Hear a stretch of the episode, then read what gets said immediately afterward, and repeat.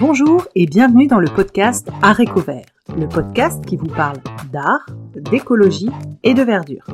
Je suis Pauline Leroux, ingénieure agronome passionnée de plantes et je vous emmène à la découverte de la couleur végétale et de toutes ses applications.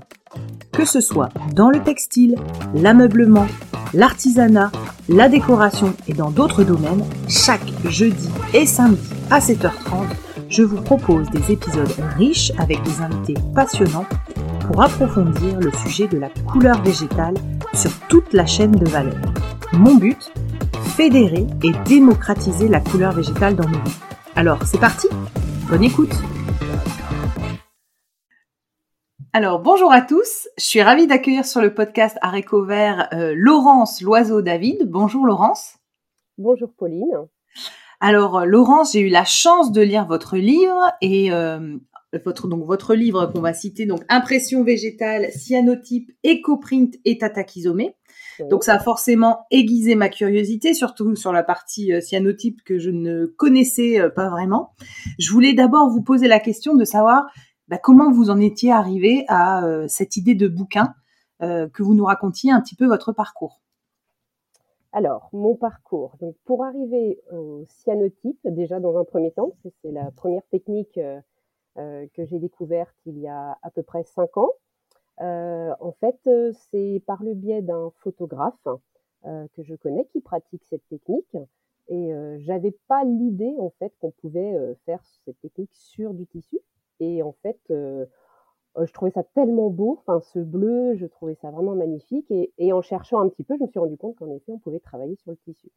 Donc, euh, je suis tombée dans la marmite du cyanotype à ce moment-là, en sachant que donc moi, euh, je travaille surtout le tissu puisque je suis couturière. En fait, je suis modéliste de formation.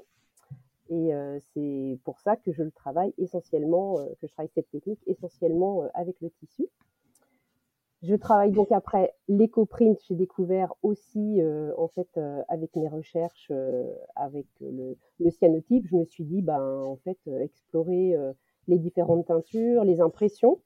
Et donc, je me suis mis aussi à faire des teintures, hein, teinture à l'oignon, teinture avec les avocats, etc. Enfin, voilà, j'ai, je, suis tombée là-dedans. Et donc, l'éco-print, j'ai découvert par Besté Bonnard, en fait. voilà j'avais entendu parler d'Idia Flint et, euh, et, voilà. Et en fait, ça s'est ça s'est fait naturellement. Puis le tatakizomé, euh, c'est pareil, ça c'est venu euh, parce que j'ai été 13 euh, ans assistante maternelle. Euh, donc, je m'occupais donc d'enfants jusqu'à l'année dernière. et pendant l'accueil des enfants, on était beaucoup dehors, puisqu'en fait, je suis formée à la pédagogie Montessori. Et j'étais donc aussi formée en tant que passeuse de nature.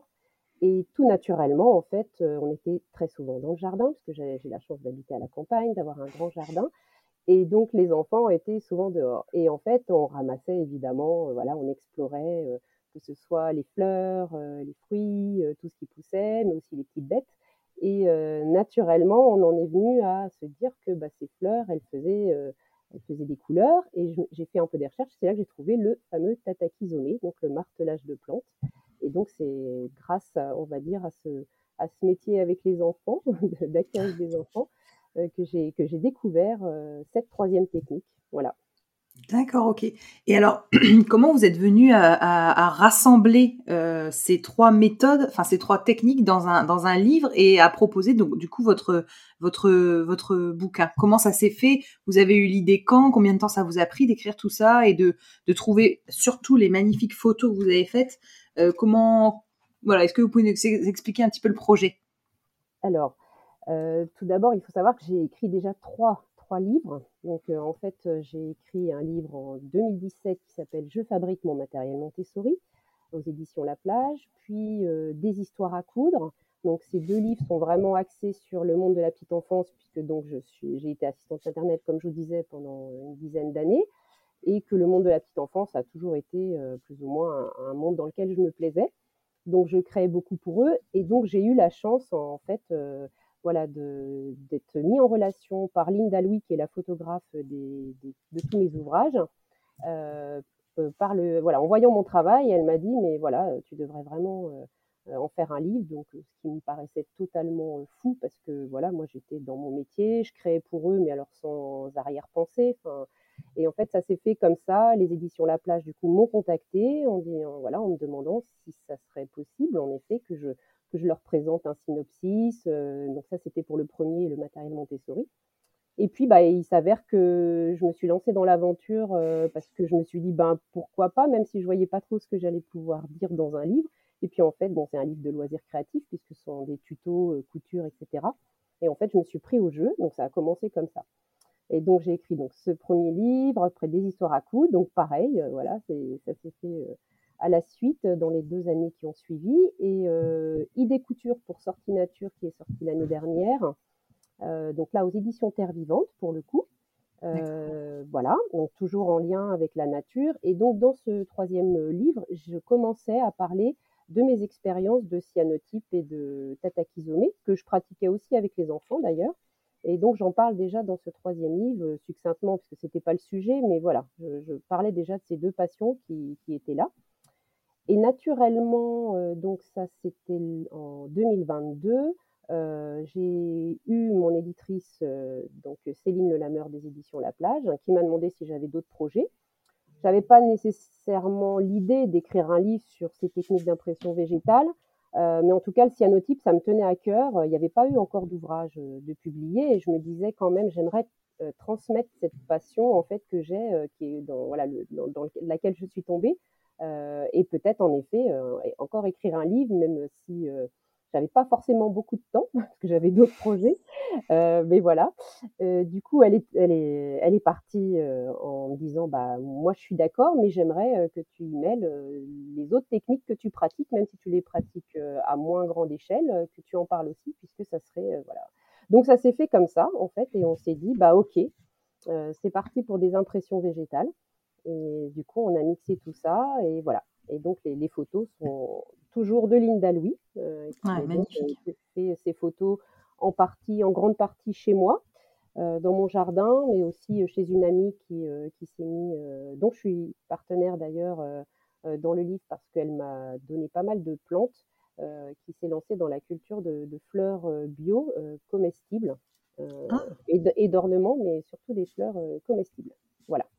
D'accord, ok. Et alors moi, ce qui m'a plu quand j'ai lu, euh, parce que je me suis dit, oh mince, Pauline, cyanotype, tu t'éloignes un peu euh, du sujet de la couleur végétale, etc. Et en fait, euh, en lisant le livre, je me rends compte qu'il y a quand même des, parallèles, il y a quand même des choses en lien. Enfin, on en parlera par la suite. Mais donc, j'aimerais vraiment que vous puissiez nous expliquer la technique du cyanotype euh, et notamment aussi la réaction chimique qui se qui se passe et un peu le vocabulaire parce qu'en fait c'est un nouveau monde à explorer avec euh, son propre euh, ses propres mots de vocabulaire mais des similitudes quand même avec la teinture végétale et donc j'aimerais bien voilà vous nous racontiez un peu cette technique du cyanotype. Alors en fait, en effet, ça peut s'éloigner de la teinture végétale. C'est pour ça que d'ailleurs j'appelle, on a appelé ce livre Impression végétale parce que en effet, ce n'est pas de la teinture pure euh, comme euh, à proprement dit on fait avec euh, même l'écoprine en fait partie, mais le cyanotype en tout cas n'est pas de la teinture, c'est pas de l'indigo, c'est pas du, de la, du mmh. pastel des teinturiers, voilà. cependant, même si on utilise deux solutions chimiques que je vous détaillerai après, il s'avère que, en tout cas moi qui est passionnée, en tout cas de, par la, nature, la, la, faune et la flore qui m'entourent, pardon, et euh, éventuellement euh, des, des, plantes même que j'utilise pour faire euh, la cuisine avec lesquelles je fais de la teinture. je me disais que le cyanotype, moi, ça m'a vraiment permis, en tout cas, de, de façon plutôt facile au départ, quand on commence, à me remettre à, vouloir connaître le nom des plantes qui m'entourent. Et je me suis dit, au-delà de l'aspect de la teinture ou de l'impression, je me suis dit que c'était quand même hyper important, et je le voyais bien avec les enfants que j'accueillais notamment, que tout de suite on avait besoin de nommer et de dire euh, tiens, alors je, mets cette plante, mais oui, mais quelle est cette plante? On a une empreinte, on a un négatif, on a un positif, puisque c'est ce qui se passe avec le cyanotype, euh, puisque c'est un procédé photographique. Et du coup, je trouvais ça euh, hyper intéressant et hyper enrichissant de pouvoir relier le cyanotype au monde du végétal et donc à nous, de nous-mêmes, hein, de nous relier un peu plus à ce qui nous entoure. Euh, c'est pour ça que je conseille souvent de pratiquer d'abord avec les plantes qui nous entourent pour euh, se réapproprier un petit peu euh, même les fameuses mauvaises herbes, etc., qui font des magnifiques empreintes parce qu'elles ont des contours. En fait, c'est vrai qu'avec le cyanotype, par exemple, on va pas parler, on a toujours le bleu, le bleu de Prusse, qui soit plus ou moins prononcé. Mais ce qui est intéressant, en fait, c'est la forme. voilà, donc on va, on va aborder le végétal d'une autre manière. mais du coup, je trouve que c'est quand même, il y a un parallèle, en effet, qui est intéressant avec la teinture végétale sur le fait qu'on se réapproprie le végétal et qu'on essaye de lui donner du sens, de le protéger, de le respecter. On on cueille pas n'importe comment quand on prélève, etc.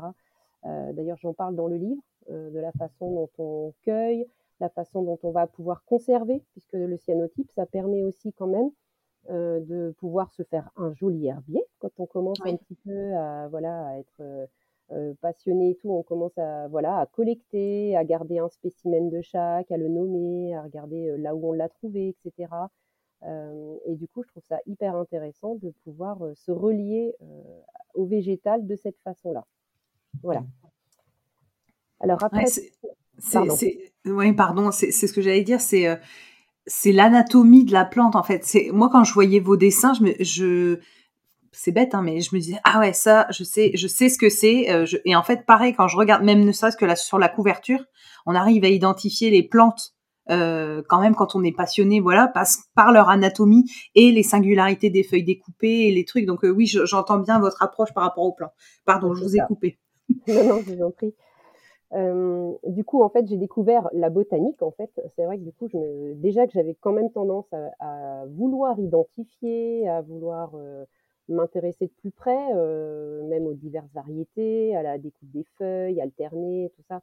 Et en fait, j'ai découvert Verneuil, hein, qui a donc fait l'étude de la plante. Donc, c'est un, super livre qui date du début du siècle, hein, dans lequel il graphiquement, il répertorie en fait euh, tous les motifs euh, que l'on trouve dans les plantes. Euh, et donc, on peut l'utiliser dans les beaux-arts, etc. Et c'est vraiment un, ouvrage, en tout cas moi, quand je l'ai découvert, qui m'a vraiment donné l'idée de d'explorer encore plus le végétal et de partir à la recherche en fait de ces formes graphiques, etc. que l'on peut du coup retrouver dans le cyanotype. Voilà. Ok. Et alors, donc, la technique euh, à proprement dit du cyanotype, vous pouvez nous, nous expliquer du coup euh, cette, euh, ce procédé, cette réaction?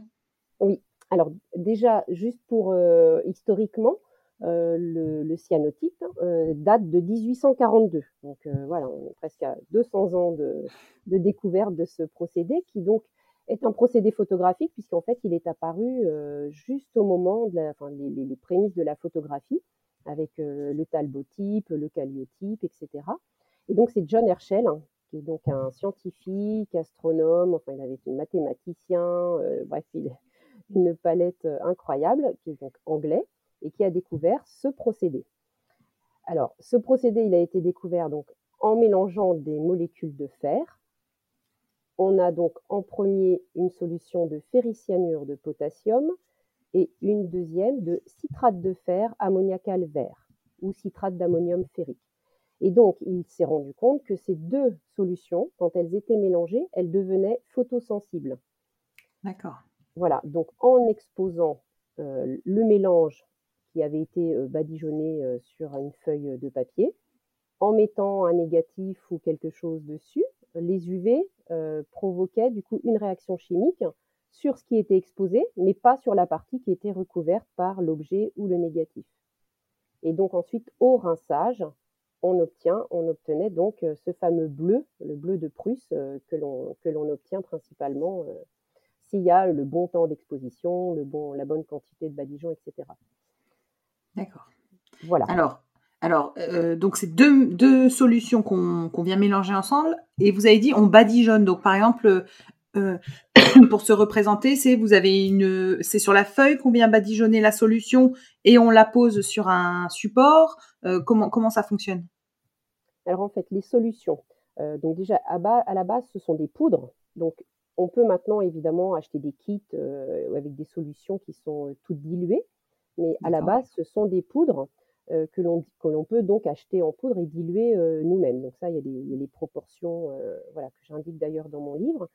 Euh, une fois qu'on a euh, dilué ces deux solutions indépendamment, il faut les mélanger à part égale. C'est-à-dire que par exemple, je souhaite badigeonner une feuille de papier, donc il faut du papier suffisamment épais parce qu'il va être rincé. Donc on utilise en général du papier aquarelle, donc d'un grammage en général pas moins de 240 grammes par mètre carré ou encore mieux du 300 grammes. Et donc ces deux solutions, on va par exemple prélever 2 millilitres de ferricyanure de potassium, 2 millilitres de citrate de fer ammoniac calvaire et on les mélange dans un récipient à autre, évidemment, euh, et on, va euh, touiller de façon à bien mélanger les deux solutions. Il faut surtout pas, euh, quand on prélève dans chaque flacon, prendre la même seringue, par exemple, parce que si je mets quelques gouttes de ferricyanure dans le citrate de fer ou l'inverse, on va commencer à, polluer, entre guillemets, le, principe actif ce qui fait que ça va commencer à virer dans nos solutions de base. Donc ça, il faut être vigilant sur le, au départ. Et donc une fois qu'on a bien mélangé nos solutions, donc tout ça en général on le fait à l'abri des UV, puisqu'en fait une fois que c'est mélangé, les UV peuvent agir assez vite. Hein. En fonction de la saison, il faut être vigilant. Et donc là, quand je dis on badigeonne, donc c'est un badigeon ou un couchage, c'est-à-dire qu'avec un pinceau ou un rouleau, on badigeonne cette solution qu'on a préalablement mélangée sur notre support. Et donc, sur le papier, il n'y a pas besoin, en effet, d'énormément de, solutions, euh, puisque le papier euh, ne boit pas énormément, justement, sur du papier aquarelle. Il faut, on peut, alors, on peut mettre plusieurs couches, en effet. On peut mettre. Euh, l'idée, c'est qu'on en mette une couche, et si on veut faire jouer sur les, textures, les, même les effets, c'est-à-dire qu'on en met, on n'est pas obligé d'en mettre partout. Enfin voilà, donc après, ça c'est un, choix artistique ou pas. Et du coup, voilà, on laisse sécher ce badigeon dans le noir, dans l'obscurité, euh, avant de faire notre composition. Donc ça, c'est les premières étapes, on va dire, de manipulation. Donc je précise quand même que ça reste des solutions chimiques. Euh, donc on se protège euh, les mains. c'est quand même mieux de mettre des, gants, voilà. après, si on a peur des projections, on peut mettre aussi des lunettes de protection. Mais bon, voilà, en général, si on est très euh, on fait attention, il n'y a pas de raison euh, de, faire des projections. Par contre, mettre un tablier, parce que en effet, euh, si on badigeonne et, que ça va sur un, on a un beau t-shirt blanc, on peut avoir une projection et voilà. Après, quand on ira aux UV, on aura une petite tache bleue. Donc voilà, il faut quand même faire attention parce que ça peut être des solutions qui tachent et également le support. je préconise toujours de se mettre sur un plan de travail avec une nappe cirée qui ne sert qu'à ça. Euh, comme tous les ustensiles d'ailleurs. Hein. On prend euh, comme pour les teintures. Hein, je pense que euh, voilà, on précise toujours ça, mais c'est important de le redire que ça reste quand même des, préparations qui ne sont pas alimentaires. voilà, donc du coup, on utilise vraiment que des, des, récipients et du matériel qui ne sera destiné qu'à cette technique. On, voilà, on s'amuse pas à aller chercher un pinceau de cuisine pour faire le, badigeon du phonétique. Voilà. Ok, et donc du coup, quand vous, quand vous parlez de, on fait notre composition, donc une fois que le support est sec, là, on peut venir poser les empreintes qu'on veut euh, faire apparaître. C'est ça. Donc en fait, une fois que c'est sec, on positionne euh, les alors là je parle de végétaux après on peut parler de négatif photo mais là on va rester dans le végétal puisque moi, en mmh tout cas c'est le, le, cyanotype que je pratique et donc on peut poser des végétaux frais parce qu'en effet, on peut très bien les prélever dans son jardin végétal, euh, voilà, frais. Euh, mais l'idée, c'est aussi quand on a fait sécher, c'est que les feuilles, on va pouvoir s'en servir euh, plusieurs fois. Une fois qu'une fleur, une, une, plante est sèche, elle va, sauf si elle se casse et qu'en la manipulant on l'abîme, elle va pouvoir resservir plusieurs fois en fait. Alors qu'un végétal frais, euh, va peut-être sous l'action de la chaleur, euh, puisqu'on va mettre sous verre, ça après je vais expliquer, euh, elle peut se déformer, etc. Du coup, bah, elle risque de s'abîmer, voilà. Donc, mais on peut tout à fait utiliser un végétal frais. Donc voilà, on fait sa composition, on positionne, bah voilà, je sais pas, sa feuille de fougère, de ginkgo, sa, sa, fleur de, pavot ou de monnaie du pape, voilà, on, on, compose et on vient positionner une plaque de verre par-dessus, parce qu'évidemment, on va aller donc au soleil, donc il y a dehors du vent. Et il faut surtout, donc d'une part, que ce soit bien plaqué, mais de deux, que le vent euh, voilà, ne, fasse pas bouger la composition. Et on maintient le tout, c'est-à-dire euh, le support sur lequel une petite planche, en général, on a posé la feuille. Donc on a la planche, la feuille avec les végétaux, mmh. le verre, et on pince le tout avec des pinces à dessin ou, des pinces à linge si on n'est pas équipé. Euh, voilà. L'idée, c'est que les pinces n'aillent pas sur la feuille pour pas laisser d'empreinte. En fait, toute marque qui sera sur la feuille badigeonnée de, de solution cyanotype, elle va, ça, va provoquer une marque, c'est une ombre, voilà. Et donc ensuite, on va faire la fameuse étape de l'insolation. Donc là, il faut aller dehors principalement, puisque voilà, c'est, il faut aller aux UV. Alors on peut juste ouvrir sa fenêtre. Hein. J'ai, voilà, par exemple, je sais qu'il y a des gens qui habitent euh, en appartement, euh, à l'étage. Euh, si on a du soleil par la fenêtre, et eh ben on pose sur son rebord de fenêtre. Voilà, c'est vrai que quand, je dis on va dehors, ce qu'il faut, c'est juste être aux UV, que les UV réfléchissent sur le cadre où on a positionné nos végétaux. D'accord. Et il y a un temps, un temps minimal d'exposition aux UV oui, alors il y a toujours un temps minimal. Euh, en fait, ça dépend du degré d'UV, c'est-à-dire que si on est à UV1, UV2, on va avoir du mal à obtenir euh, voilà, euh, en, très peu de temps. Alors moi, je le, fais hein, en hiver, je fais à des UV1, UV2.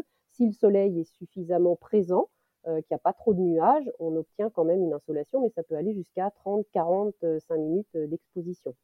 Alors que là, euh, je ne sais pas, en juillet-août, quand on, même là, hein, en, ce moment, on a des UV 8, UV 9, en 5 minutes, même des fois moins 3 minutes, ça suffit. En fait, la solution, on va voir, on va pouvoir observer que dès qu'on est au soleil, la solution change. C'est-à-dire que le badigeon, quand on le fait, il est jaune.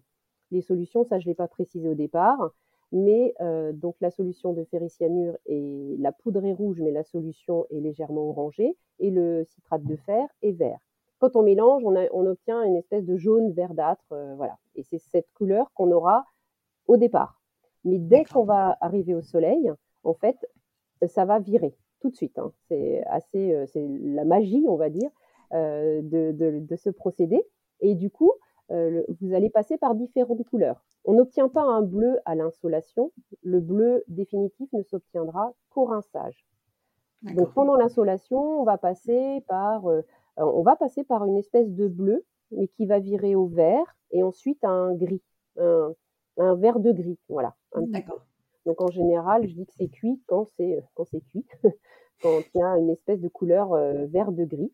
Et ça, alors, il y a des, voilà, je, donne un temps à peu près, hein. c'est-à-dire que je dis entre 3 et 5 minutes UV8 et euh, un UV2, UV3, on va compter 10-15 minutes en fonction, euh, ça, dépend si le soleil est vraiment au zénith, enfin voilà, il y a, y a, quand même plein de paramètres, mais ça c'est l'expérience, il ne faut pas hésiter à faire sur des petits formats, euh, par exemple un petit format carte postale ou même encore plus petit, et de se dire bon bah voilà, là je vais faire un cyanotype. Aujourd'hui ils annoncent un super soleil, on peut regarder les UV, hein, voilà, des, des applications ou même sur le site de Météo France, vous avez l'indice UV qui est ah, d'accord.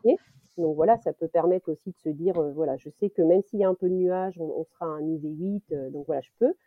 Et du coup, il faut aussi faire ces petites expériences parce qu'il y a plein de paramètres qui, qui rentrent en compte. Il y a une base, mais après, voilà, suivant la quantité de solutions qu'on a mis, suivant le végétal qu'on a mis aussi, parce que l'opacité du végétal, euh, va être plus ou moins prononcée euh, en fonction euh, de, de l'UV aussi. C'est-à-dire que si on mmh. met une fleur transparente, comme un cosmos ou une orchidée, donc qui, ou un coquelicot, vous voyez, donc c'est transparent en fait. bah, si on le laisse trop longtemps, on va on va pas avoir, on va plus avoir cette justement cet effet de transparence. Et si on le met trop peu, pareil.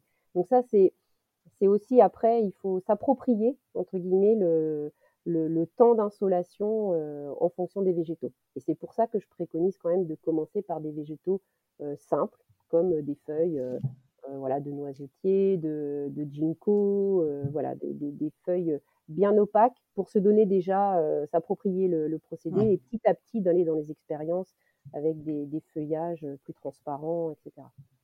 Et alors, donc ça c'est hyper clair, euh, même pour les UV, je savais pas qu'on les trouvait sur Météo France parce que j'allais vous poser la question. Donc, ok, ça c'est hyper clair. Donc, une fois que ça, comme vous dites, ça a viré à une couleur vert de gris, là ça veut dire que, comme vous avez dit, c'est cuit. Donc, ça veut dire qu'il faut passer directement euh, au rinçage immédiatement? Oui. Alors, immédiatement. C'est-à-dire que quand c'est cuit, bah, je dirais que c'est comme en cuisine, il faut l'enlever du, feu, quoi. Donc là, on l'enlève du soleil. Euh, après, si on reste, on le laisse à l'ombre et qu'on n'a pas, tant qu'on n'a pas enlevé la plaque de verre euh, et qu'on ne rejoue pas avec le soleil, il y a peu de risques. Ça m'est arrivé d'oublier de rincer un cyanotype parce que j'en avais plusieurs en cours et que je l'ai laissé même quelques jours comme ça et j'ai oh là là je l'ai pas rincé et en fait ça fonctionne quand même. après ça peut avoir quand même être un peu moins bleu parce qu'on l'a laissé trop longtemps, etc. voilà. Mais l'important c'est par contre de l'enlever de la, on va dire de l'insolation. Une fois qu'on a, alors en général, on prépare son bac de rinçage en amont, c'est-à-dire pendant l'insolation, bah voilà, on prépare son petit bac, euh, sa bassine avec euh, l'eau. Euh, alors pour le rinçage, je préconise de l'eau de pluie. voilà, quitte à récupérer, autant prendre de l'eau de pluie. Et par contre, c'est important de vérifier le pH de l'eau pour le rinçage, parce que l'ennemi du cyanotype, ce sont les bases c'est-à-dire qu'il ne supporte pas les bases, ça, blanchit. Donc, il faut, quand on a une eau très très calcaire, il faut euh, la rééquilibrer un petit peu avec du, un petit peu de vinaigre blanc. Et donc, si on a des papiers pH, ben voilà, c'est parfait. Donc, l'idée, c'est d'avoir une eau euh, qui soit le plus proche du pH neutre, euh, donc 7. Voilà. Donc, ça, c'est aussi une indication parce que quelquefois, on me dit, ah, mon cyanotype, il, ça fonctionne pas. Mais alors, ça, c'est vraiment aussi quelque chose que je dis, mais vérifiez déjà le pH de votre eau. Il y a plein, plein de paramètres hein, qui peuvent faire que le cyanotype ne fonctionne pas. On n'a pas fait bien ses mélanges au départ. Euh, enfin voilà, il y a plein. Mais l'eau, on n'y pense pas souvent, mais ça peut être aussi euh, un, facteur de, voilà, de réussite euh, plus ou moins forte à, la fin. Voilà. Et surtout que le rinçage donc, va révéler le, bleu de Prusse, mais va permettre de fixer aussi. C'est-à-dire qu'on n'utilise pas de fixateur autre euh, pour euh, le cyanotype, euh, comme dans d'autres procédés mmh. photographiques. Il n'y a pas de fixateur là. Donc c'est vraiment le rinçage qui va du coup arrêter en gros le processus et qui va donc enlever tout le surplus de, de solution qui n'a pas été qui n'a pas été insolé. Mmh et voilà. Et du coup, c'est l'eau, c'est le rinçage qui va permettre la fixation. Donc c'est important d'avoir une eau de qualité à ce moment-là. D'accord. Et ce rinçage, il se fait à plat en mettant le support donc dans l'eau, bien à plat euh, pour pas pour pas éviter. Enfin, je suppose que ça doit jouer quand même que le support soit bien plat. Et comment vous vous faites un ou plusieurs rinçages? Il y en a qu'un généralement ou? Alors, euh, quand vous dites plat, en fait, l'idée c'est d'immerger au maximum le papier. Euh, parce que on parlait de papier, hein, je vais pas parler de tissu mmh. pour l'instant. Après, j'expliquerai éventuellement, mais c'est quasiment la même chose. Euh, on, on, peut rincer sous une eau courante. Hein, je sais, euh, pour le voir, des fois, je, vois qu'il y a des personnes qui rincent euh, sous un jet. D'accord. Bon, après, c'est la consommation d'eau. Enfin, voilà, moi, j'essaye toujours, dans la façon dont je travaille, de, voilà, de, ah. faire attention à, notre impact quand on fait ce genre de, de, technique. C'est voilà, de pas justement avoir un impact trop important, que, ce soit sur les déchets, mais aussi sur la consommation. voilà.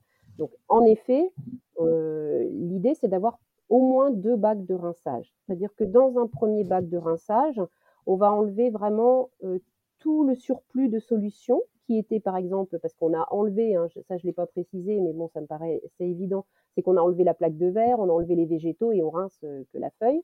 et du coup, sous les végétaux, bah, évidemment, on a toujours cette solution jaune, puisque du coup, elle n'a pas été insolée. Donc, c'est ça qu'on va devoir rincer et rincer le reste qui va être du coup fixé.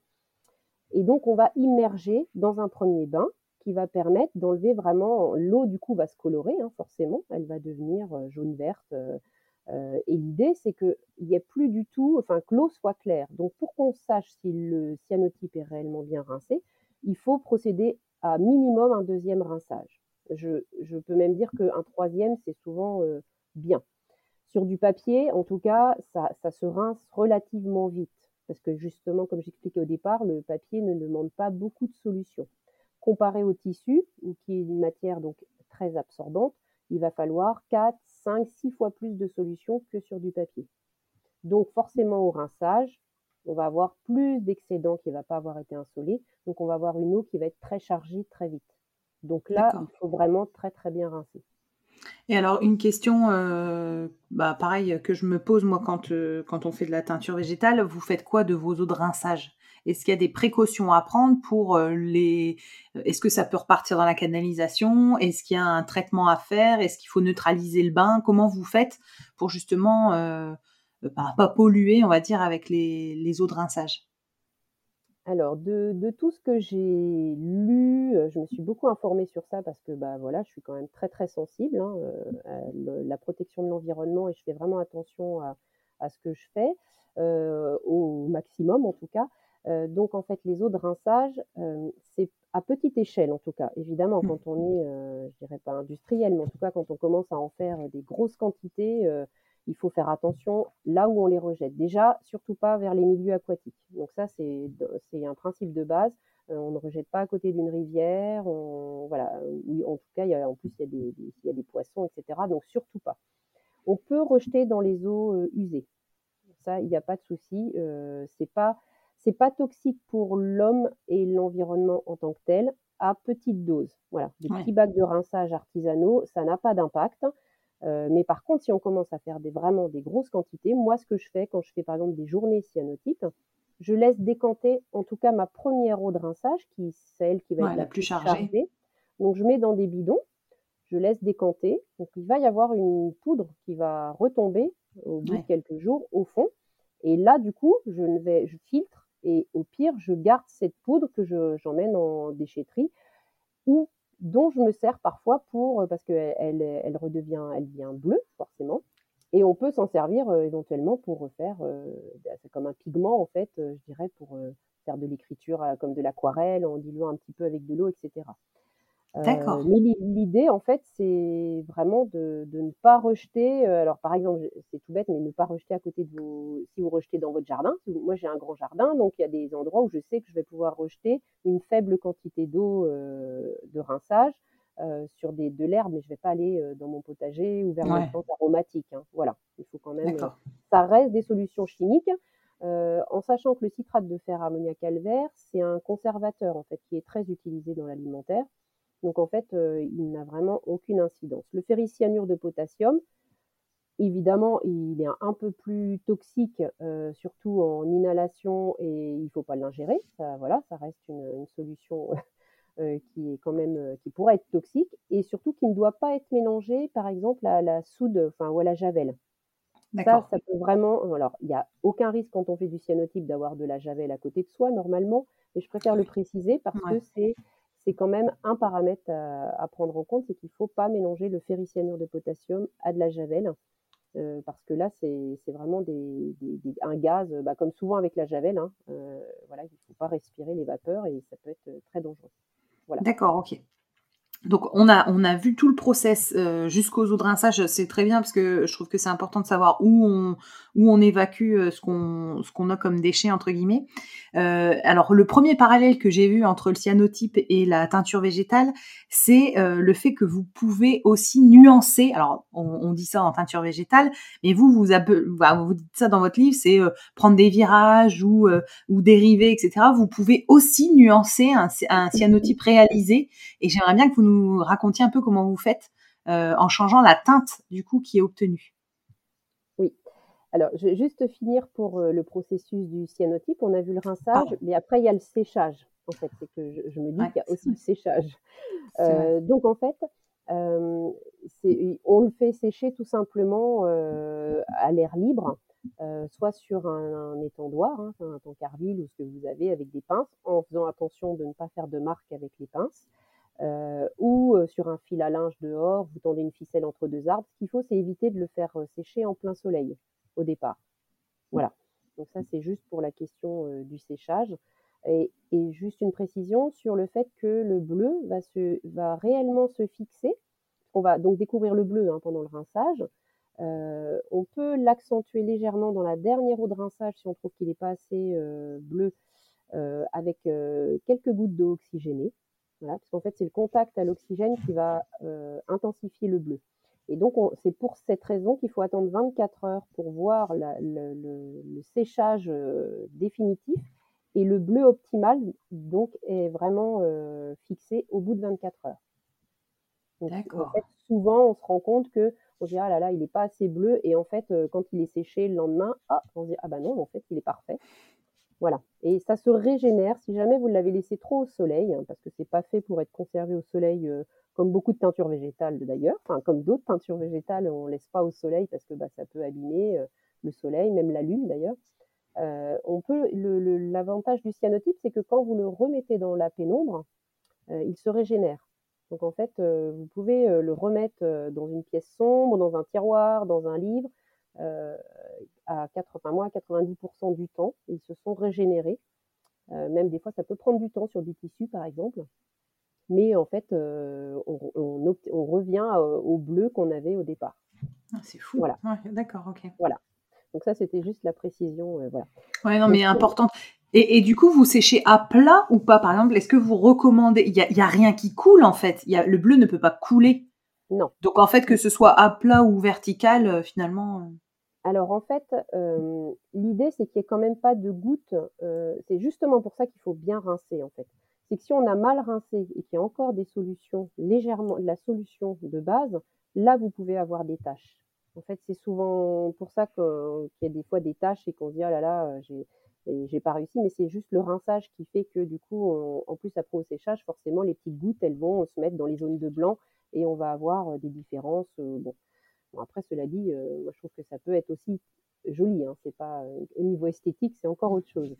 mais en fait, l'idée, oui, c'est ça, c'est de qu'il n'y ait pas les gouttes qui stagnent. Même les gouttes d'eau, il faut voilà, une fois surtout sur le papier, en général, quand c'est mis à la verticale, bah ça, ça coule quoi. À l'horizontale, le souci, c'est que justement, ça peut stagner. C'est-à-dire que si on le met sur un plan, euh, voilà, pas super plat, ouais, ouais, ça peut faire un. Bah, euh, mm. Voilà, c'est ça.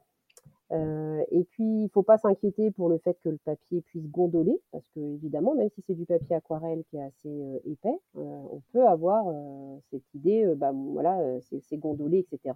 on peut le mettre très bien sous presse après, ou repasser. moi, je le, je le, repasse sans vapeur avec euh, quelque chose dessus, un linge, et en fait, notre cyanotype revient tout à fait euh, droit. Quoi. voilà, D'accord. voilà. Ok. Donc, du coup. Revenir au dérivé. au virage, voilà. Oui, alors ce que j'appelle virage, donc, bah, c'est donc faire virer la teinture, entre guillemets, l'impression. donc le fameux bleu de Prusse, on peut le virer en, en optant pour des solutions.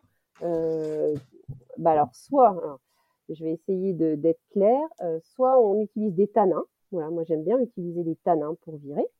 Euh, qui va du coup donner des couleurs sépia, voilà un petit peu vieillies. voilà, ça fait des espèces de des vieilles photos. Enfin, je trouve ça super. ça se marie très bien avec le cyanotype.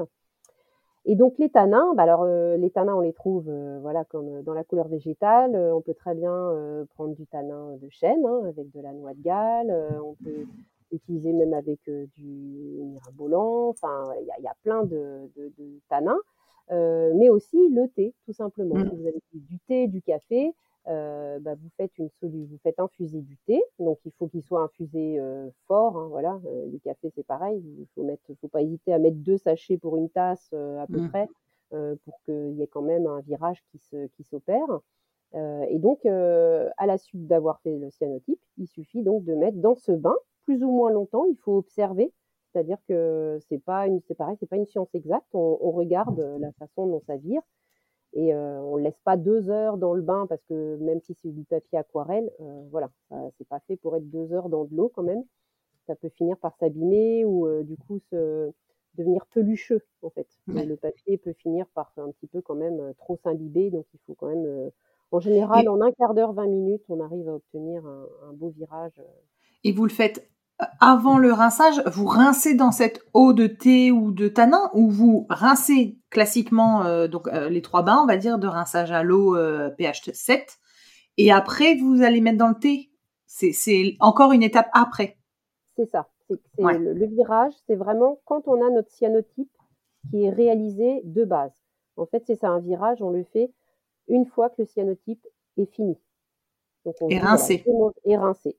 Rincer, sécher. On le fait sécher aussi. Ah, d'accord, oui.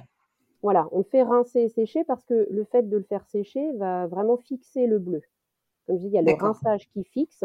Et puis, bah, comme il est déjà mouillé, euh, il va pas forcément bien se réimprégner. Donc, moi, je, sais que je préfère le faire sécher. D'abord pour voir euh, le bleu, parce qu'on n'a pas le bleu définitif, comme je vous expliquais tout à l'heure. Euh, quand il est mouillé, il faut attendre qu'il soit sec pour vraiment voir le bleu définitif. Et à ce moment-là, on opère le, dérivé avec le, virage au tanin ou pas. Voilà. c'est top. Hein. Je vois votre exemple avec le virage à la noix de Galles avec une, monnaie du pape. C'est hyper beau. Enfin, franchement, et je, ça, je savais pas du tout qu'on pouvait changer les couleurs. Enfin, bref. Donc ça, c'était top. Et je voulais euh, aussi, pour aiguiser la curiosité de certains, euh, vous avez euh, parlé dans votre bouquin de variantes au cyanotype avec notamment le wet cyanotype ou l'anthotype. Est-ce que vous pouvez nous raconter un petit peu ces, ces variantes, ces variantes-là oui, alors le wet euh, cyanotype, donc comme son nom l'indique, c'est du cyanotype mouillé. Euh, donc en fait, il n'y a, y a pas vraiment de règle. Je vais, expliquer en fait le principe, mais après, c'est, je dirais que c'est de la cuisine. Tout à l'heure, je disais que l'insolation c'était cuit. Je, compare souvent le cyanotype à une espèce de, cuisine, mais un peu comme, bah, comme les teintures végétales en fait. Hein. C'est ça, c'est quand même pas mal de similitudes.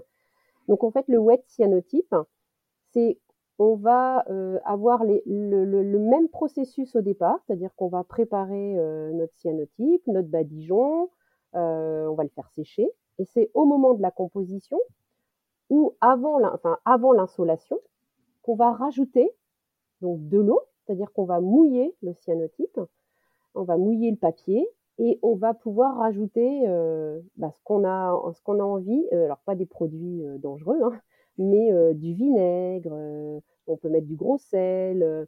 et ça, sous l'action des UV, avec le fait de l'avoir remouillé, parce que sinon le papier va cuire en fait avec mmh. l'insolation. Donc c'est pour ça qu'on le mouille aussi, parce que l'idée c'est de le laisser.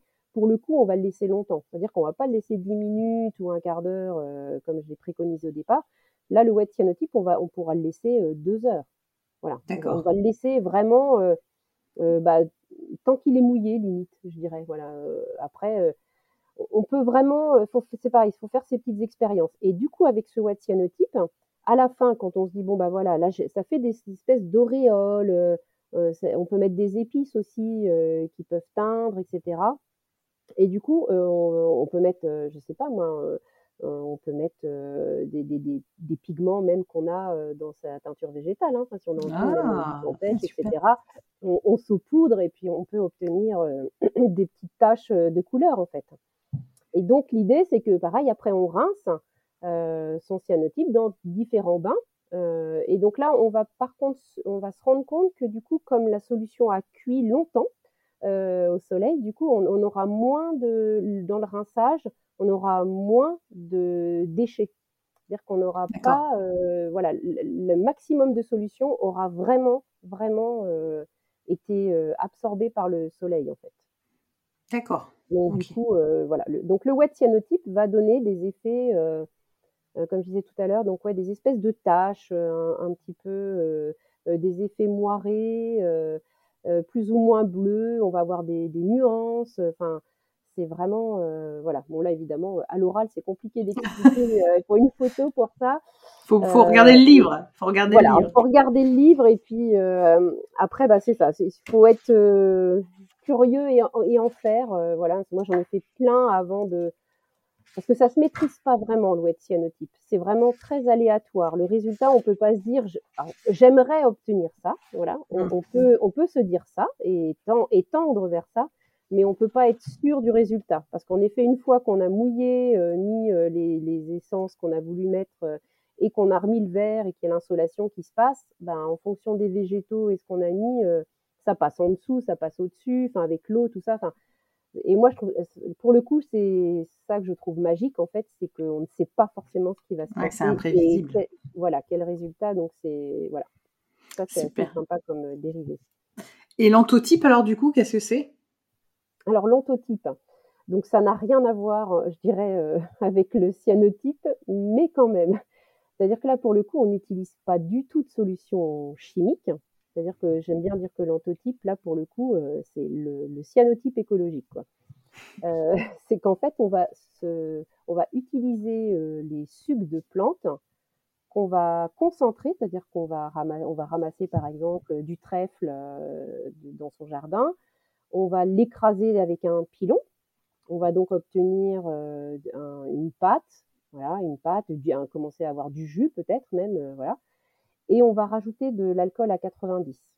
En général, on rajoute euh, un petit bouchon en fonction du. On, je dis, on prélève un, bouquet, un bouquet à peu près de fleurs euh, fraîches hein, euh, qu'on pilonne et on rajoute un petit peu d'alcool à 90 qui va permettre non seulement de concentrer la solution, mais aussi de pouvoir la badigeonner ensuite et de révéler tous les pigments en fait qui sont dans la plante.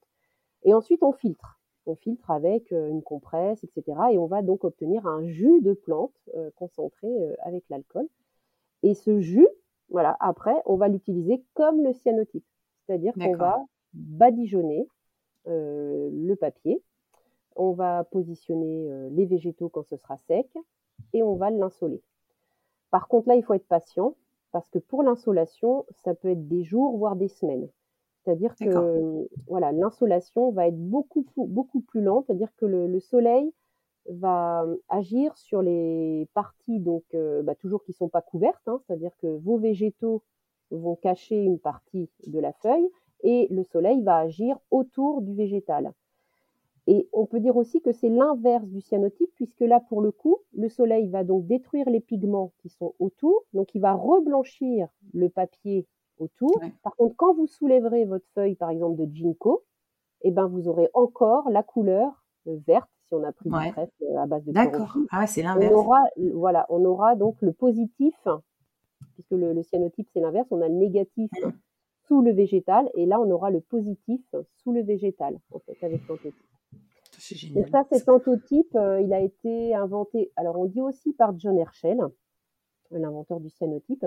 Euh, cependant, moi, avec les, j'ai fait quand même quelques recherches et euh, j'ai réussi à trouver que c'était Marie Somerville. Alors c'est pas, oui, c'est Marie Somerville qui a découvert ce procédé donc à la même époque et qui en a parlé à John Herschel en fait. Et ils ont travaillé ensemble sur ce procédé en fait. D'accord. Il, lui a fait publier, parce qu'évidemment à l'époque les femmes ne publiaient pas aussi facilement que les hommes.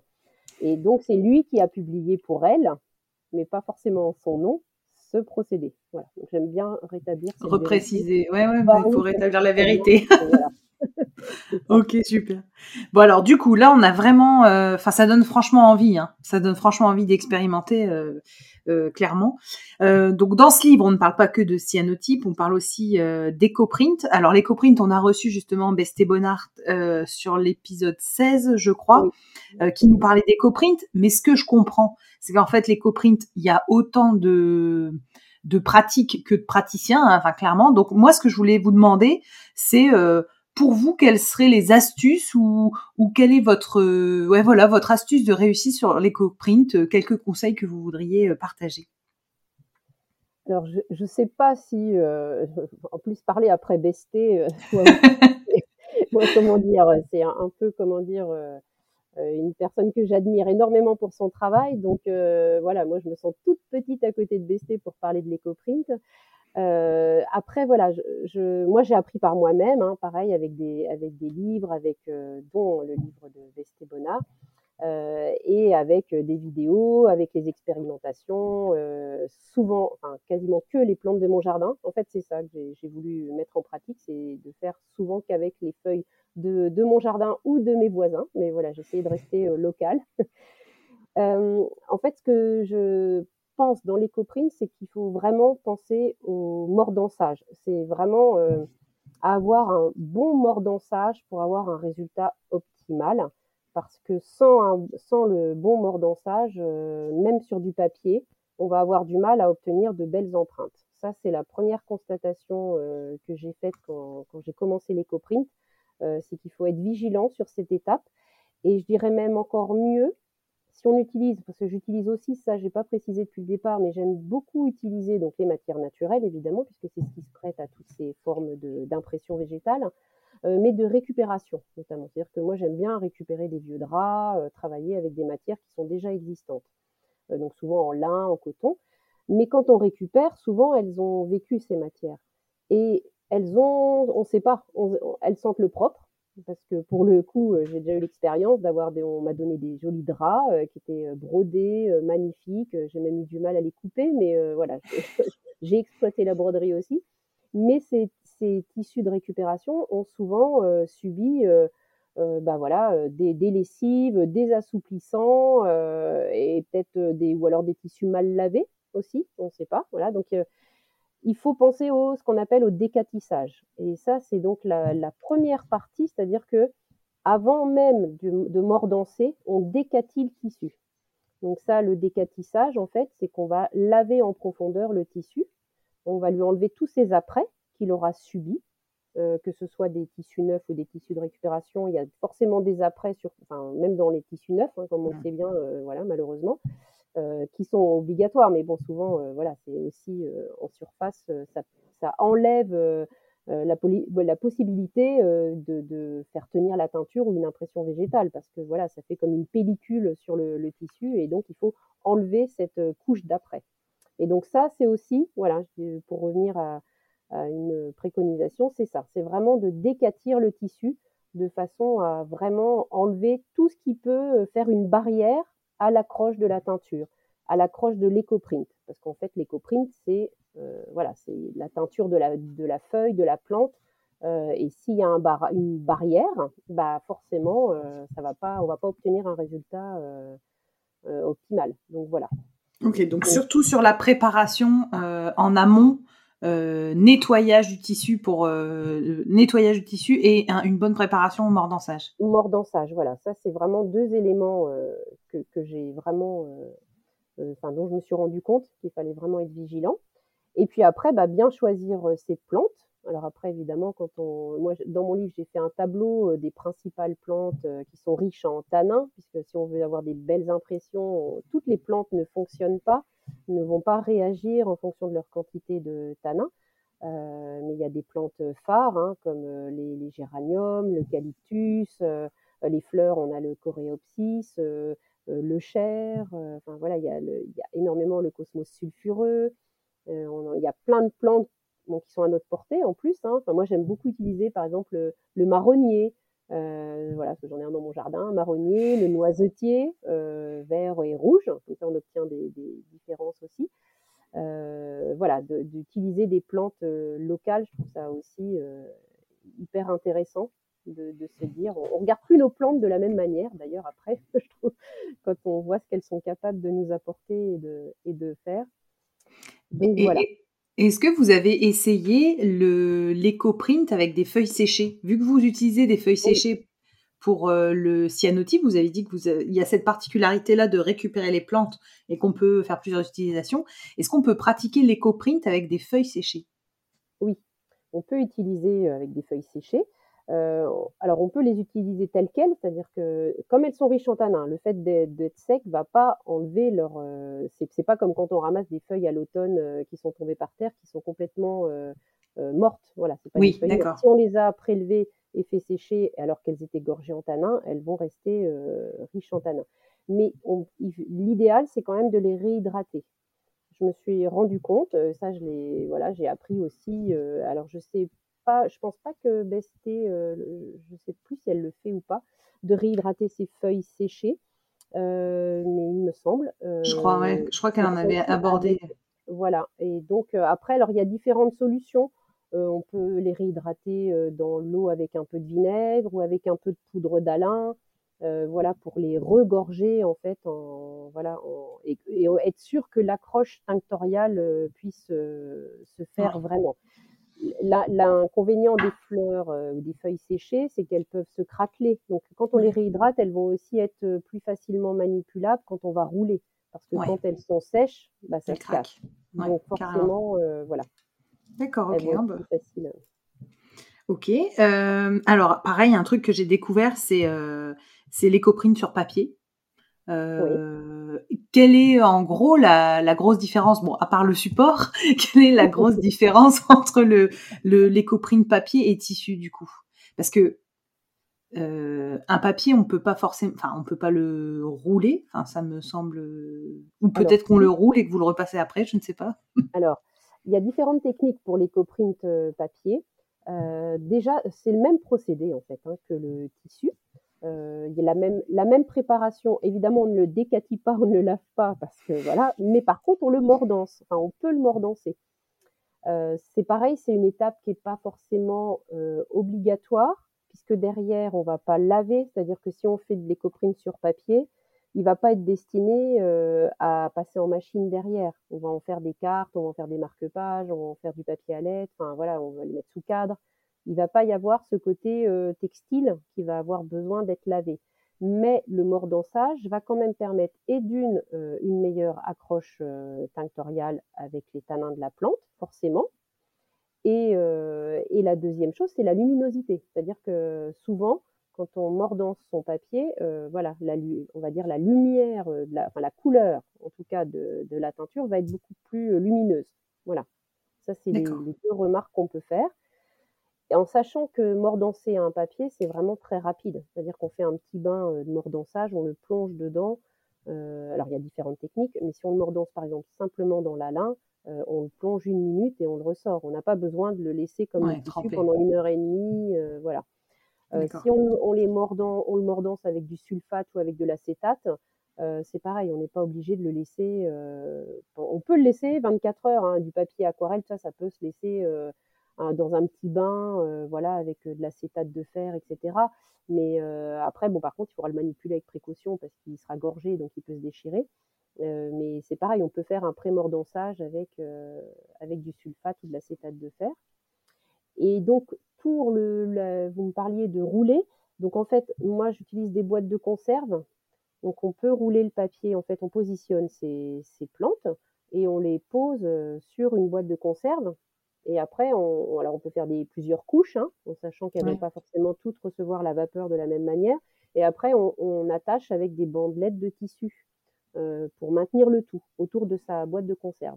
Donc la boîte de conserve, elle est ouverte, euh, forcément, et afin que la vapeur puisse pénétrer à l'intérieur de la boîte de conserve et donc diffuser la chaleur, ouais. euh, voilà, Partout. autour. Voilà. D'accord. Et après, une autre technique, c'est de faire entre deux planches. C'est-à-dire qu'on on peut. Alors là, pour le coup, c'est immergé, c'est pas à la vapeur. C'est-à-dire qu'on positionne entre deux planches de bois euh, qui, qui, peuvent aller dans l'eau. Hein, donc on évite les sapins ou les, les, bois, les médiums, etc., qui vont forcément euh, très mal subir la cuisson. Et en fait, pareil, on fait un, un, un, un, un bundle. Du coup, ça s'appelle aussi un bundle, même si ça se roule pas. Mais souvent, les gens disent que c'est un bundle parce que c'est un empilage. C'est pas un rouleau pour le coup mais c'est un empilage, donc on fait une espèce de sandwich, donc une feuille de papier mordancé, les végétaux, une feuille de papier, les végétaux, etc. Et on met entre deux planches de bois, on ficelle le tout, et là on met dans l'eau. Et donc là c'est pareil, donc on fait un écoprine sur papier. Ok, bon bah super. Pareil à, essayer. Euh, J'avais donc euh, pour arriver au tatakizome, là je voulais plutôt qu'on s'oriente vers euh, deux points. C'était les plantes que vous pouvez utiliser pour le tatakizome et comment rendre un tatakizome solide. Oui, alors les plantes utilisées pour le tatakizome sont quasiment les mêmes que pour les coprines, puisqu'en fait quand on va marteler, la plante directement sur le papier ou sur le tissu. Elle va donc euh, libérer ses sucs colorants euh, présents naturellement dans la plante, mais donc c'est tanins. Et évidemment, ce sont les tanins qui vont rester. les sucs colorants de la plante ne vont pas rester naturellement si on ne mordance pas au préalable et si on ne fixe pas derrière. Euh, donc, si en plus on a une quantité de tanins importante, on aura beaucoup plus de chances d'obtenir une, empreinte marquée et qu'elle qu se fixe euh, même mieux dans le temps. Donc en effet, le tatakizome, pour qu'il soit solide, donc euh, je, disais donc le mordançage avant, ça c'est quand même mieux parce que c'est pareil, hein, ça prépare euh, le support à recevoir la teinture de, la plante. Et puis derrière, alors avec les fleurs, on a du mal à conserver les, couleurs de la fleur originelle parce que tout, adjuvant qu'on va appliquer, euh, que ce soit du sulfate de fer euh, euh, ou l'acétate de fer, va brunir en général. Donc on va avoir du mal à garder une couleur comme au départ. On, voilà, quand on martèle, des fois on a des couleurs voilà, qui sont très très vives. forcément, le fait de vouloir fixer va souvent assombrir. Mais c'est une des conditions pour que ça tienne en fait, parce que sinon, dans le temps, bah ouais. voilà, alors, tout dépend de ce qu'on décide de faire, euh, voilà, de, de, son martelage. Hein. Moi, quand je travaille avec les enfants et qu'on fait du tatakizomé, euh, on va dire que le but, c'est pas euh, le résultat, c'est le résultat, mais c'est pas dans le temps. C'est le résultat à court terme, euh, la sensation qui a été éprouvée pendant le martelage, c'est-à-dire euh, le, le, fait de marteler, de sentir, parce qu'en fait, le tatakizomé, c'est très olfactif. Quand on martèle la plante, on a toutes les, les odeurs de la plante il y a évidemment le côté visuel de voir qu'un pétale de pensée va s'imprimer, parce que les pensées, c'est assez magique. J'appelle toujours ça la pensée magique, parce qu'en effet, elle se c'est un décalcomanie. Mmh. Marteler une pensée avec un enfant, c'est vraiment, enfin même avec un adulte hein, d'ailleurs, c'est totalement magique parce que c'est un, c'est vraiment une photographie. Donc ça, c'est toujours très magique. Donc voilà, ça dépend vraiment de ce qu'on veut faire à la fin de ce tatakizome. C'est sûr que si on se dit, bah, j'aimerais bien en faire un coussin et pouvoir laver ma housse de coussin, il faut prendre des précautions et donc voilà passer par des fixateurs qui sont donc comme je disais le sulfate, l'acétate ou le vinaigre. mais c'est pareil avec le lavage, c'est souvent ça ne tient pas forcément. Le vinaigre et le fer à repasser sont des fixateurs, je dirais, sans lavage derrière. Dès lors qu'on va immerger le tissu et qu'on va laver, euh, forcément, les, on va soit effacer, soit en tout cas enlever une partie de la coloration de la plante. D'accord.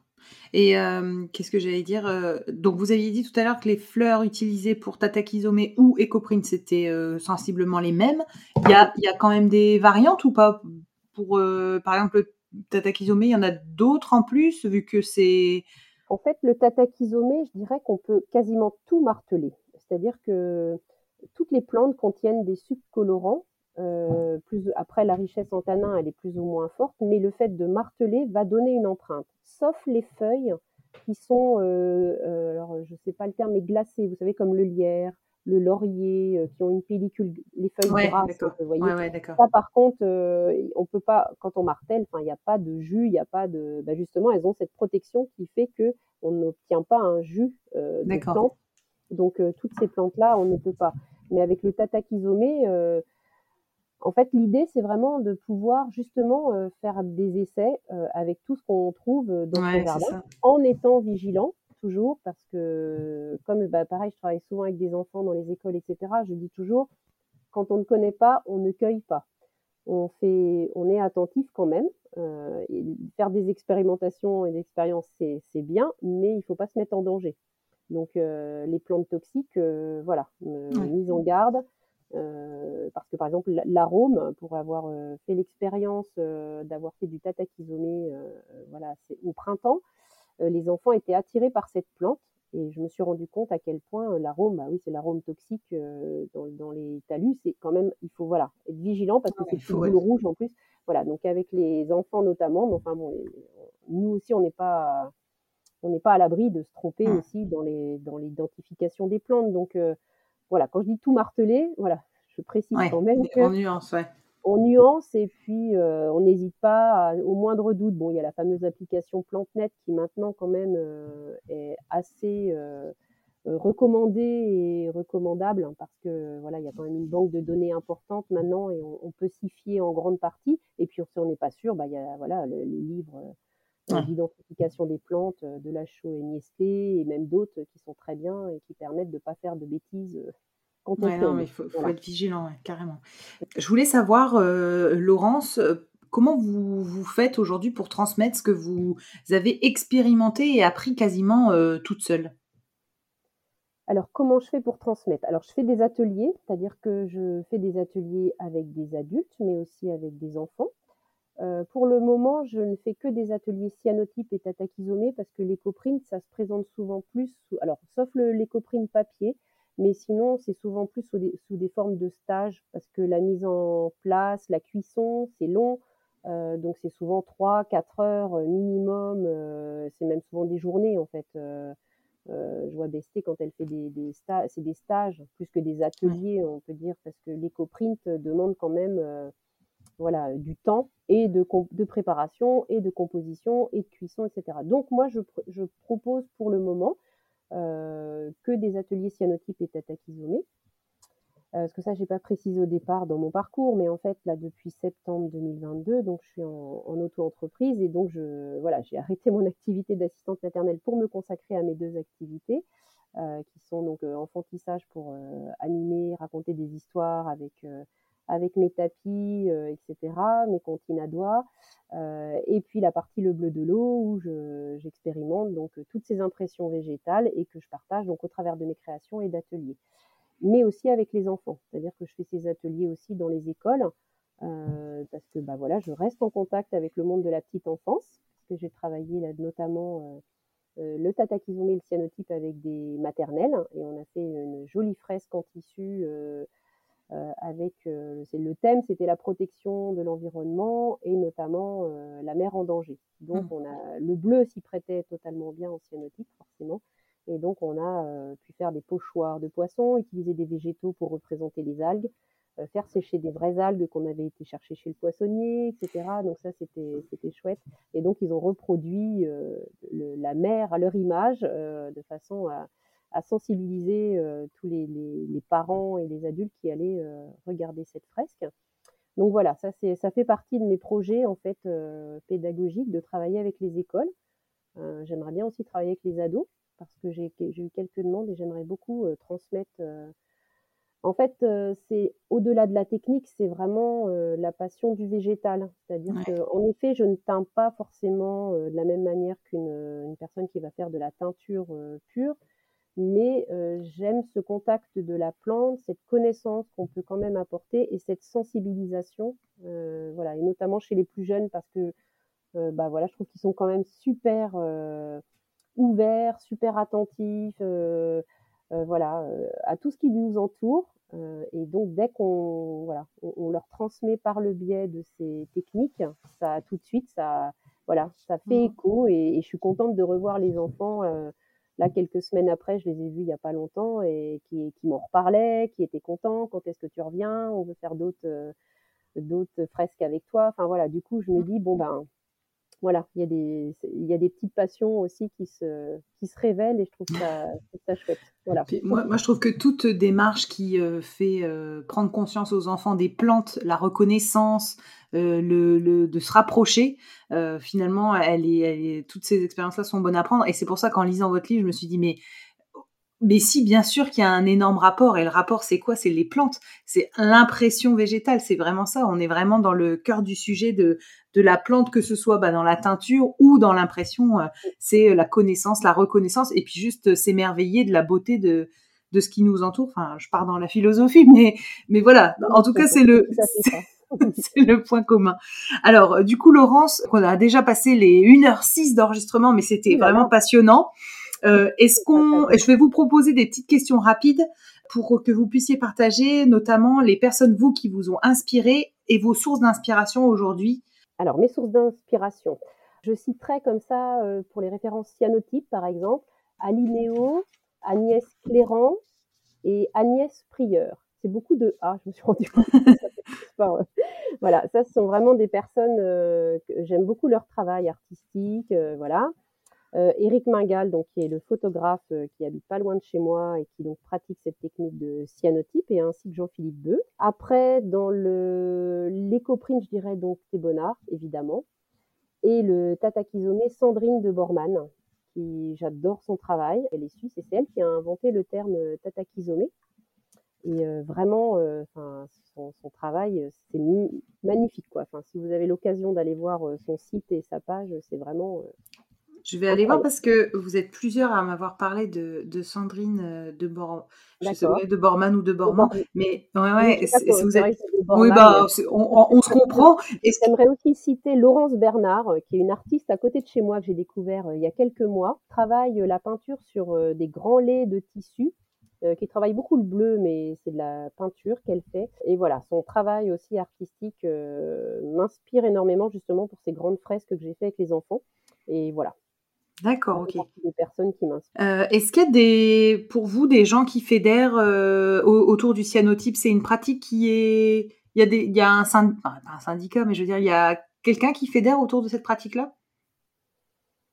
Je, alors à ma connaissance, non, j'arrive pas à, à, dire qu'il y a quelqu'un qui fédère réellement. Bon, c'est sûr qu'il n'y a pas de syndicat euh, du cyanotypeur, je sais pas comment on les appelle. Euh, après, je dirais que ce qui fédère, en tout cas tous les gens, pour la plupart que je rencontre qui font du cyanotype, euh, c'est cette, euh, cette, cette, sensibilisation euh, au végétal. Pour ceux qui font du cyanotype végétal, hein, j'entends. voilà, et, et peut-être justement des gens qui sont sensibles à un retour à des méthodes ben, un peu anciennes, parce que bah, le cyanotype, en effet, c'est quand même un procédé très ancien, qui nécessite peut-être deux produits chimiques, mais qui ne sont pas, voilà, je pense qu'il ne faut pas non plus jeter tout à la poubelle, voilà, c'est pas, pas forcément totalement nocif et au contraire. et donc, ils reviennent à des méthodes d'exploitation plus douces, plus raisonnées, tout ça. Donc, moi, ce que je rencontre, c'est ça. Pour moi, ce qui fédère autour de cette technique, et sûrement des autres d'ailleurs, c'est ça. C'est vraiment le fait de, de revenir à, je dirais, à un lot, alors je suis très très nulle en anglais, mais low végétaux, le végétaux, le Ouais, d'accord. Ouais, d'accord. Revenir aux sources avec les plantes. Ouais, d'accord. Si vous étiez une plante tinctoriale, laquelle vous seriez et pourquoi? Eh bien, alors, je ne sais pas réellement laquelle choisir parce que j'aime beaucoup le coréopsis. Euh, c'est vraiment une plante qui m'émerveille, enfin, de, par sa, fleur et parce qu'elle donne en teinture, en éco-print et tout ça. Euh, mais il y a aussi le, pastel des teinturiers que, que je n'ai jamais expérimenté, enfin que je connais par les résultats, mais moi je n'ai jamais fait. Et le pastel des teinturiers, enfin, ou la guêde, euh, j'en ai dans mon jardin que j'ai semé il y a deux ans et que voilà, je, je la trouve magnifique, mais j'en ai pas assez pour faire encore une cuve. Mais par contre, ça, voilà, ça, ça m'attire énormément, ce pastel des tenturiers. Et est-ce que vous auriez des livres à nous recommander, donc à part les vôtres, hein, bien sûr, mais euh, des livres euh, pour, euh, pour les auditeurs qui voudraient creuser le cyanotype ou les coprines, Tatakizome alors, creuser le cyanotype. Donc, il y a celui d'Émilie Lacour, La magie du cyanotype, qui est sorti l'année dernière. Euh, au moment où j'écrivais le mien, en fait, euh, du coup, euh, c'était chouette. je l'avais déjà découverte avant et je trouvais ça chouette qu'elle fasse aussi son, livre, son bébé livre cyanotype. Il y a un livre que j'aime beaucoup qui s'appelle Empreinte de nature de Brigitte Pouget.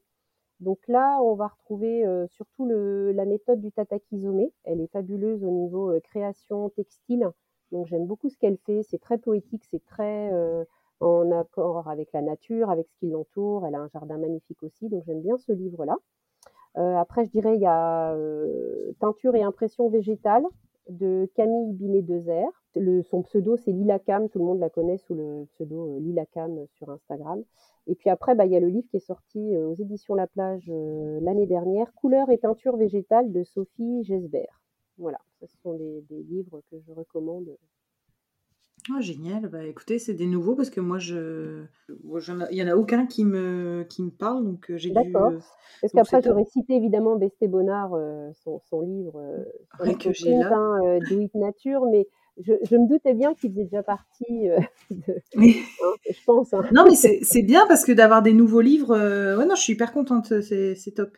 Ok, parfait. Et du coup, ma dernière question, Laurence, c'est à qui vous aimeriez passer votre micro? Alors, j'aimerais bien, je ne sais pas si elle va être d'accord, je ne lui ai pas demandé son avis, mais c'est une personne que j'ai rencontrée il y a peu sur euh, les réseaux et avec qui euh, bah, je commence un petit peu à partager. On s'est échangé nos livres. Donc moi, je vous le montre parce que voilà, mais on, en reparlera peut-être. Fabriquer son matériel d'art. Et c'est Lucie Broisin Choche, hashtag la, la, pigmentière. Et donc, son livre vient de sortir. Donc, on a fait un échange de livres, euh, justement, parce que nos livres sont sortis quasiment en même temps. Et j'ai découvert son travail et elle euh, travaille donc avec euh, bah, tout ce qui l'entoure pour réaliser ses couleurs et son matériel d'art. Euh, voilà. Donc je trouve ça magique. Donc j'aimerais bien qu'elle parle de ce qu'elle fait parce que vraiment c'est c'est inspirant. Elle est jeune, elle est dynamique. Elle habite vers Strasbourg et c'est super. Voilà. Ok, bah écoutez, génial. Je la suis aussi sur, sur Instagram, donc je serais ravie de, de creuser. bah top, nickel. Bah merci Laurence pour ce, pour ce, ce passage de micro. Je vous remercie beaucoup, c'était vraiment hyper intéressant. Je vous invite à me rejoindre sur ma page Instagram Arécovert, A-R-T-E-C-O-V-E-R-T, pour y découvrir le nom des prochains invités. Je me permets de vous rappeler que la seule manière de soutenir ce podcast est de le noter et le commenter sur la plateforme d'écoute de votre choix. C'est ainsi qu'on arrivera à faire porter la voix de ces passionnés de la couleur végétale. Merci à tous.